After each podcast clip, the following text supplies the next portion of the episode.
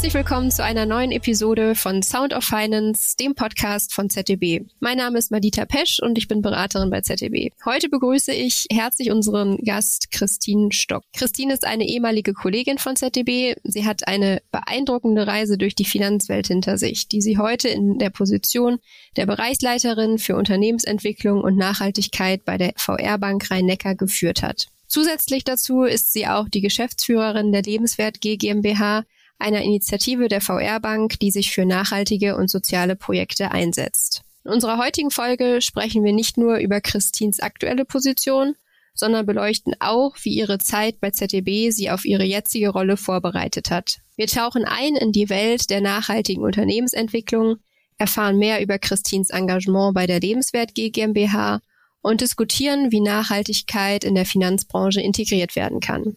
Christine, schön, dass du heute bei uns bist und ja, ich freue mich auf unser Gespräch. Ich mich auch. Gut, dann habe ich direkt die erste Frage für dich, Christine. Du warst ja bis vor kurzem bei ZDB tätig. Wir haben auch ein paar gemeinsame Themen zusammen äh, machen dürfen. Und jetzt leitest du den Bereich Unternehmensentwicklung und Nachhaltigkeit bei der VR Bank Rhein-Neckar. Wie kam es zu diesem Wechsel und welche Rolle spielte deine Zeit bei ZDB dabei? Ja, ich glaube, der wesentliche Faktor ist einmal, ich habe zwei Kinder. Charlotte ist jetzt sieben und Theodor ist gerade drei Jahre alt geworden.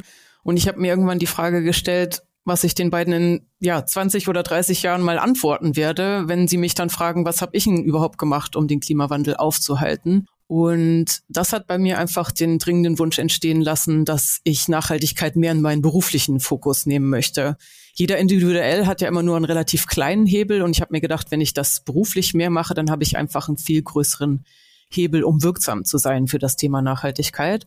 Und ich möchte meinen Kindern eben irgendwann mal sagen können, ich habe mich angestrengt, unsere Welt lebenswert zu erhalten.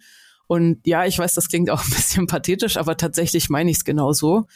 Und das habe ich dann auch in ZDB kommuniziert und meine damalige Mentorin, der ich dafür sehr, sehr, sehr dankbar bin, die hat es mir dann eben ermöglicht, dass ich intern für ZDB das Thema Nachhaltigkeit auch in all seinen Facetten und Handlungsfeldern aufbauen konnte. Gemeinsam mit ganz tollen Kollegen, nämlich auch dir, Madita. Dankeschön. Wir haben auch gemeinsam in dem Thema gearbeitet. Ja. Und ich glaube, da haben wir schon auch eine ganze Menge ähm, angeschoben und erreicht. Und ja, dann fiel mir die Stellenausschreibung der Feuerbank Rhein-Neckar förmlich vor die Füße. Und schon nach dem ersten Gespräch war mir klar, das ist der Job, den ich als nächstes machen möchte, weil ich hier einfach nochmal einen größeren Hebel habe, um, um mich für nachhaltige Entwicklung einzusetzen. Und ich kann tatsächlich jetzt auch jeden Tag mit dem Rad zur Arbeit fahren und das feiere ich jeden Tag, außer wenn es regnet und schneit, dann nicht so. Verständlich. Ja, und ähm, vielleicht, wenn ich noch ergänzen darf, ohne die Entwicklung ähm, innerhalb des ZDBs wäre das für mich so gar nicht möglich gewesen. Denn ich hatte hier schon die Möglichkeit auch gehabt, dass ich mich auf dieses Thema fokussieren konnte, was mir wichtig war. Da hatte ich wirklich äh, auch viel Gestaltungsspielraum für mich selbst. Und das ist dann auch das, was mich dann ja gerüstet hat, überhaupt diese neue Herausforderung dann noch anzunehmen. Vielleicht kurz vorab, Christine, auch für unsere Zuhörerinnen und Zuhörer. Was genau machst du denn als Bereichsleiterin für Unternehmensentwicklung und Nachhaltigkeit? Also wie sieht das genau aus? Wie kann man sich das vorstellen? Ja, der Bereich Unternehmensentwicklung, der wurde neu geschaffen in der Bank und der bündelt so bereichsübergreifende Themen. Dazu gehört einmal das Thema Nachhaltigkeit. Dafür gab es bereits ein etabliertes Team, das jetzt nun zu diesem neuen Bereich gehört. Hier beschäftigen wir uns dann mit eben allen Facetten der Nachhaltigkeit. Darüber sprechen wir ja dann bestimmt auch gleich nochmal.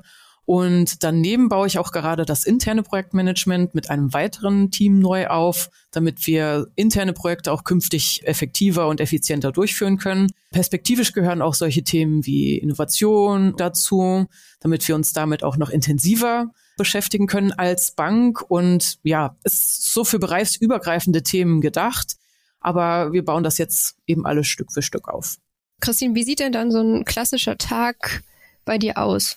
Bei mir ist es tatsächlich sehr viel so koordinative Tätigkeiten, viele Abstimmungen mit anderen Bereichsleitern, Abstimmungen mit dem Vorstand, Abstimmungen zu den bestimmten Themen, mit denen die Teams dann tatsächlich in die operative Umsetzung gehen. Das heißt, ich bin sehr viel Sparringspartner für meine Kollegen aus dem Nachhaltigkeitsteam. Für die Themen, die im Aufbau sind, sowie das Projektmanagement, ist es natürlich sehr viel konzeptionelle Arbeit und auch wieder Abstimmen äh, mit allen passt das. Äh, in dieser Funktion hat man tatsächlich einfach viele Berührungspunkte mit allen anderen Bereichen. Deswegen ist ein großer Teil meiner Aufgabe wirklich, mich mit anderen abzustimmen und dafür zu sorgen, dass diese bereichsübergreifenden Themen einfach eine Heimat haben und jetzt institutionalisiert werden in diesem Bereich Unternehmensentwicklung. Wie eingangs auch angeteasert, würde ich dann gern einmal mit dir darauf schauen, wie dich so die Zeit bei ZDB dafür vorbereitet hat. Dahingehend, inwiefern haben denn deine Tätigkeiten dazu beigetragen, dass du deine heutige Position so souverän ausüben kannst? Also welche konkreten Fähigkeiten und Erfahrungen aus deiner Zeit bei ZDB helfen dir in deiner jetzigen Rolle? Ja, das war eigentlich ganz spannend, weil ich damit gar nicht gerechnet habe, dass ich äh, ohne diese Skills, die ich mitgenommen habe bei ZDB, gefühlt einfach sang- und klanglos untergegangen wäre. Es sind sehr viele ähm, verschiedene Bälle, die ich da in der Luft halte. Ich arbeite ja auch Teilzeit. Deswegen ist das Thema Selbstmanagement natürlich ganz wichtig. Wie organisiere ich mich? Wie strukturiere ich meine Aufgaben? Wie helfe ich meinem Team, die Aufgaben zu strukturieren?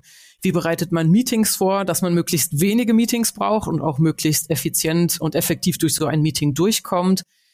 Und auch zum Ziel kommt. Wie benutze ich auch so Kollaborationstools, Projektmanagement-Tools möglichst effizient? Und was auch wichtig war für mich, das Thema Veränderungsfähigkeit. Ich glaube, es gibt fast nichts, was einen besser darauf vorbereitet, sehr offen zu sein für neue Technik, neue Teams, neue Unternehmenskulturen, neue Aufgaben, als wenn man mal so einer Unternehmensberatung arbeitet, weil man ja ja immer wieder damit konfrontiert ist, in neuen Teams mit neuen Kollegen, mit neuen Kunden mhm. zusammenzuarbeiten und dabei erwirbt man einfach ein sehr hohes Maß an mentaler Flexibilität. Und zu Beginn meiner Zeit, damals auch beim ZDB, ich war ja zehn Jahre da, da hat mir das auch Angst gemacht, immer wieder mit neuen Kollegen und neuen Kunden zusammenzuarbeiten. Aber das tut's in der Zwischenzeit gar nicht mehr. Und ich freue mich auf Veränderungen. Ich habe einfach großen Spaß an Veränderungen mittlerweile. Und das war sicherlich auch ein Grund, warum ich dann auch mit großer Vorfreude in den neuen Job gegangen bin. Christine, in unserem Vorgespräch hattest du mal erwähnt, dass du zu Beginn des neuen Jobs auf ein paar Stolpersteine gestoßen bist. Also Dinge, die bei ZDB selbstverständlich für dich waren. Welche Herausforderungen waren das denn genau und wie hast du sie gemeistert? Das war vor allem das Thema Technik. Also mir war überhaupt nicht klar, wie abhängig ich von der Unterstützung von Technik bin und welch großen Einfluss auch das auf meine Produktivität hat. Wir hatten bei ZDB immer so die neuesten Gadgets, die neueste Techniken, die neuesten Tools zur Verfügung. Aber in der Bank hat man natürlich extrem hohe Sicherheitsanforderungen, muss da viel, viel restriktiver sein bei der Nutzung von irgendwelchen Gadgets und Tools. Und dazu kam, in der Bank hatten wir bei meinem Start noch äh, Lotus Notes im Einsatz und ich war voll gewöhnt an diese Outlook Microsoft Teams Welt, die dann auch ja eine umfangreiche digitale Kollaboration ermöglicht hat. Und das war dann auf einen Schlag erstmal weg. Das heißt, das, was bei ZDB immer so sukzessive dazugekommen ist, hier noch ein neues Tool, da noch ein neues Tool. Und da hat man gar nicht gemerkt, wie das die eigene Produktivität steigert. Und jetzt ist dann von heute auf morgen relativ viel davon weg. Und da musste ich eben feststellen, okay, ich, ich, ich brauche das ja, damit ich auch wirklich produktiv bin und auch durch meinen Arbeitstag durchkomme, weil ich ja häufig nach hinten raus einfach eine Begrenzung habe wegen der Betreuungszeiten der Kinder und weil ich auch mhm. noch Zeit mit denen verbringen will. Und da musste ich erstmal überlegen. In der Zwischenzeit haben wir als eine von den ersten Volksbanken Gott sei Dank und Halleluja auf die Microsoft-Welt migriert. Und das macht meine Arbeit natürlich jetzt wieder deutlich einfacher. Und für einige der Tools, die ich vorher im Einsatz habe, habe ich jetzt auch Ersatz gefunden. Das heißt, ich habe mich da jetzt so ein bisschen eingegroovt. Die passen jetzt auch zum Sicherheitskonzept der Bank. Und jetzt habe ich das Gefühl, ich habe wieder Fahrt aufgenommen. Aber mhm. das war tatsächlich eine Erkenntnis, die für mich total neu und unerwartet kam. Und ich musste auch feststellen, ich lade mir gerne sehr viele Bälle gleichzeitig auf, die ich dann in der Luft halte. Ich dachte, das lag an meiner Arbeit bei einer Unternehmensberatung, muss aber tatsächlich feststellen, dass das Problem eher zwischen meinen Ohren sitzt und ich auch einfach dazu neige, mir viel aufzuladen und viele Bälle gleichzeitig zu nehmen, einfach weil ich auch Spaß daran habe und ich mich sehr leicht begeistern lasse für neue Aufgaben, die ich spannend und sinnvoll finde. Ja, ist ja auch eine gute Sache. Wenn man die dann alle in der Luft halten kann, die Bälle, dann warum nicht? Das stimmt. Und dieses Thema Selbsterkenntnis, dass äh, das Problem zwischen meinen Ohren sitzt, fand ich auch sehr heilsam, weil ich das ja natürlich viel besser kontrollieren kann, wenn es aus mir selbst herauskommt, als wenn das Problem irgendwie im Außen liegt. Also das war für mich ja, auch klar. eine wichtige mhm. Erkenntnis. Christine, du hattest von Tools gesprochen. Kannst du da vielleicht noch mal so ein bisschen in die Tiefe gehen, was das für Tools waren, die dir geholfen haben, beziehungsweise wo du sagst, die hast du jetzt wieder im Einsatz? Ist vielleicht auch äh, ganz interessant für, für die Zuhörerinnen und Zuhörer. Ich meine damit vor allem solche Kollaborationstools wie gibt's ja verschiedene, die den gleichen Zweck erfüllen. Trello, Asana, MS Planner, äh, Meistertask. Meistertask haben wir beispielsweise bei ZDB benutzt. Die Azure Boards haben wir bei ZDB benutzt. Je nachdem, welche Art dieses Projekt war, haben wir dann uns eben entschieden, welches das beste Tool ist. Alles das gab es dort nicht. Wir mhm. arbeiten jetzt ähm, mit dem MS Planner in der Bank. Mit dem komme ich auch sehr gut zurecht. Aber dazu musste natürlich erstmal die, die Migration erfolgen auf die Microsoft Teams Welt. Und allein diese Dinge, dass Outlook viel mehr bietet an, äh, an Möglichkeiten und auch an sehr schneller Terminfindung als Lotus Notes, allein das war dann schon wieder sehr, sehr hilfreich mit der Migration auf die neue Welt. MS Planner, kannst du uns auch noch mal kurz abholen? Das ist dann zur Koordination von, von Aufgaben oder wofür ist das da? Das dient vor allem der Koordination von, von Aufgaben. Man hat dann so unterschiedliche Buckets für verschiedene Themen. Beispielsweise haben wir es uns jetzt so aufgebaut. Wir haben ein Bucket, also eine quasi Liste für mhm. das Thema CO2-Bilanz. Da halten wir dann fest, welche To-Dos sind in diesem Bereich auszufüllen, wer von uns führt diese Tätigkeiten dann auch aus, bis wann sind die fällig, dann bekommt man eine Erinnerung. Wir können mit Kommentaren dann drin festlegen, wo wir gerade stehen. Wir können da Checklisten integrieren, Links integrieren, Dokumente integrieren. Und auf diese Art und Weise kann man sehr schön miteinander arbeiten, ohne dass man ständig drüber sprechen muss und ohne dass man ständig ein Meeting dazu braucht, sondern jeder sieht immer jederzeit, wo wir da gerade stehen und was gerade zu tun ist.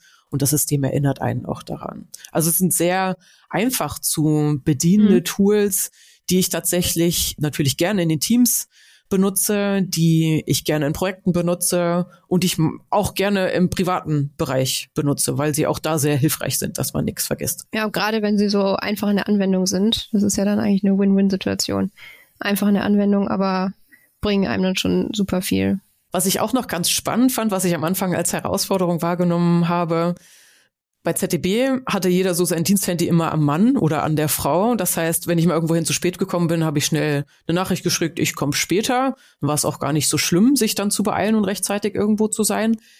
Jetzt in der Bank hat eben nicht jederzeit jeder ein Diensthandy bei sich, so dass ich mir jetzt auch wieder angewöhnen muss, wirklich mal pünktlich an einem Ort zu einer verabredeten Zeit zu sein. Das fand ich eine Umstellung und auch da wieder eine Erkenntnis, dass wir da ein bisschen nachlässiger geworden sind in der Vergangenheit und dass eben, wenn man diese, diese Handys nicht ständig äh, in der Hand hat, man sich auch wieder dazu zwingt und sich auch wieder angewöhnt, pünktlich zu sein. Das fand ich auch spannend. Ja, vor allem nimmt man eigentlich schon als so selbstverständlich hin. Also jetzt, wo du es gesagt hast, äh, ja, ich kenne es auch nicht mehr anders.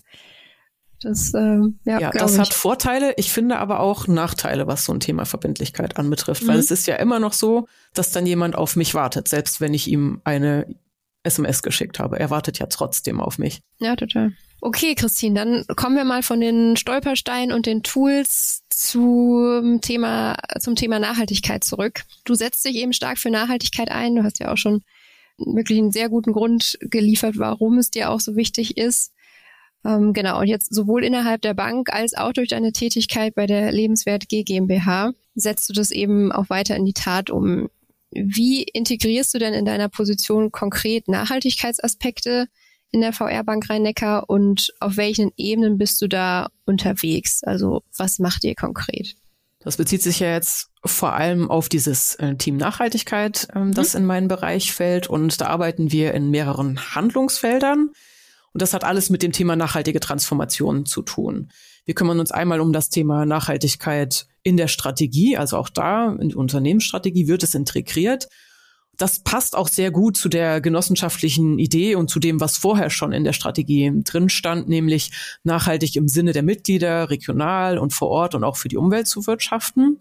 Und das haben wir jetzt tatsächlich sehr viel konkreter auch in der Strategie verankert und auch ein Ziel ausgerufen, dass wir bis 2026 äh, eine Ambitionsstufe erreichen wollen, die wir innerhalb des genossenschaftlichen Verbandes dann auch vereinbart haben. Die EU sieht die Banken ja in einer Schlüsselfunktion, was die Transformation zum, zur Klimaneutralität angeht nämlich indem wir, also wir als Banken, Investitionen gezielt in eine nachhaltige Richtung lenken.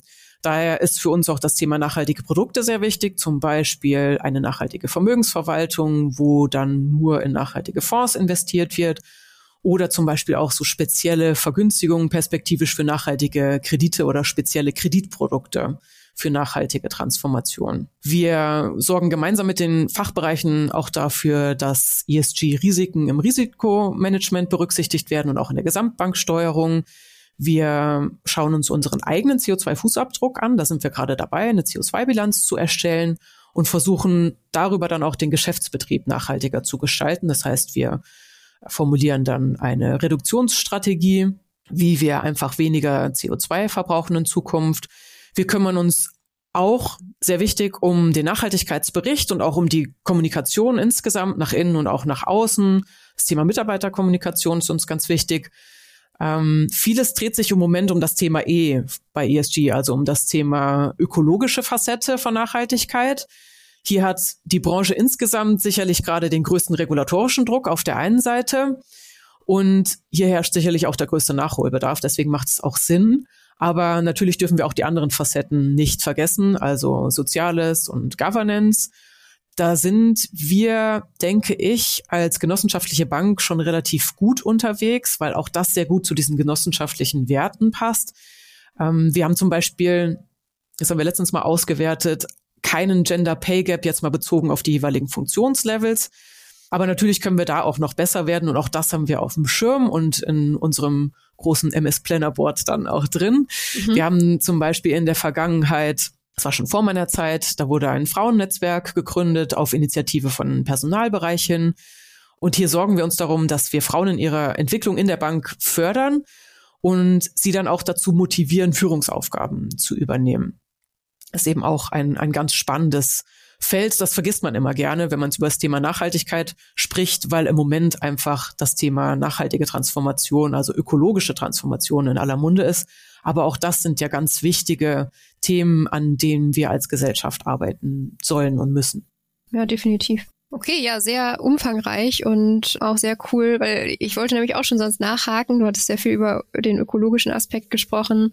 Hm, sehr cool, dass ihr da auch bei den anderen beiden Punkten bei, bei S&G, bei Sozial und äh, Sozialem und Governance schon auf dem Weg seid. Christine, mich würde mal interessieren, wie weit deiner Meinung nach Banken im Bereich Nachhaltigkeit sind. Also stehen da die meisten größtenteils noch am Anfang haben noch einen weiten Weg vor sich oder sind sie bereits schon ja, weiter fortgeschritten? Und was würdest du sagen, wie weit seid ihr dann konkret bei der VR Bank Rhein-Neckar? Also wenn du das mal so mit anderen Banken vergleichen würdest. Innerhalb der Branche schwankt das natürlich von Institut zu Institut sehr stark. Es gibt ja bereits heute Banken, die sich nachhaltige Banken nennen. Die sind natürlich weiter als konventionelle Banken, nenne ich das mal so. Im Moment ist der regulatorische Druck von außen ja extrem hoch.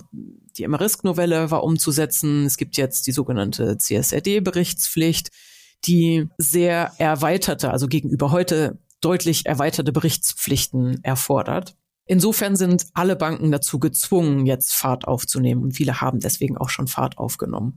Bei der CSRD-Berichtspflicht ist zum Beispiel so, dass es abgestuft ist, je nachdem, wie groß ein Haus ist, wie viele Mitarbeiter es hat, wie groß die Bilanzsumme ist, ist man da früher oder später unter Zugzwang nach diesen neuen Modalitäten und Anforderungen zu berichten. Wir sind bereits jetzt dieses Jahr schon CSRD-berichtspflichtig und müssen uns dann eben darum kümmern. Und man hat gar keine Möglichkeit, jetzt hier noch lax zu sein, sondern man muss was tun im Thema Nachhaltigkeit. Das ist grundsätzlich ganz gut. Auf der anderen Seite fordert uns das natürlich auch sehr heraus, weil gerade diese regulatorischen Berichtspflichten, die sind sehr, sehr herausfordernd. Die sind auch für eine Bank, die vor allem den Mittelstand als Kunden hat, sehr, sehr herausfordernd, weil sie dafür eigentlich nicht so gemacht sind. Da muss viel Manpower und Frauenpower investiert werden, damit wir einfach in der Lage sind, diese Berichtspflicht auch zu erfüllen. Wir müssen viele, viele Kollegen motivieren, uns hier mit Daten zu beliefern und auch mit den Kunden zu sprechen und die Daten zu erheben. Und auch das ist eine große Herausforderung. Bei uns in der VR-Bank Rhein-Neckar gibt es schon relativ lang ein Nachhaltigkeitsteam, schon seit Ende 2021 und die haben auch schon einiges erreicht, auch was das Thema zum Beispiel Mitarbeitersensibilisierung anbetrifft.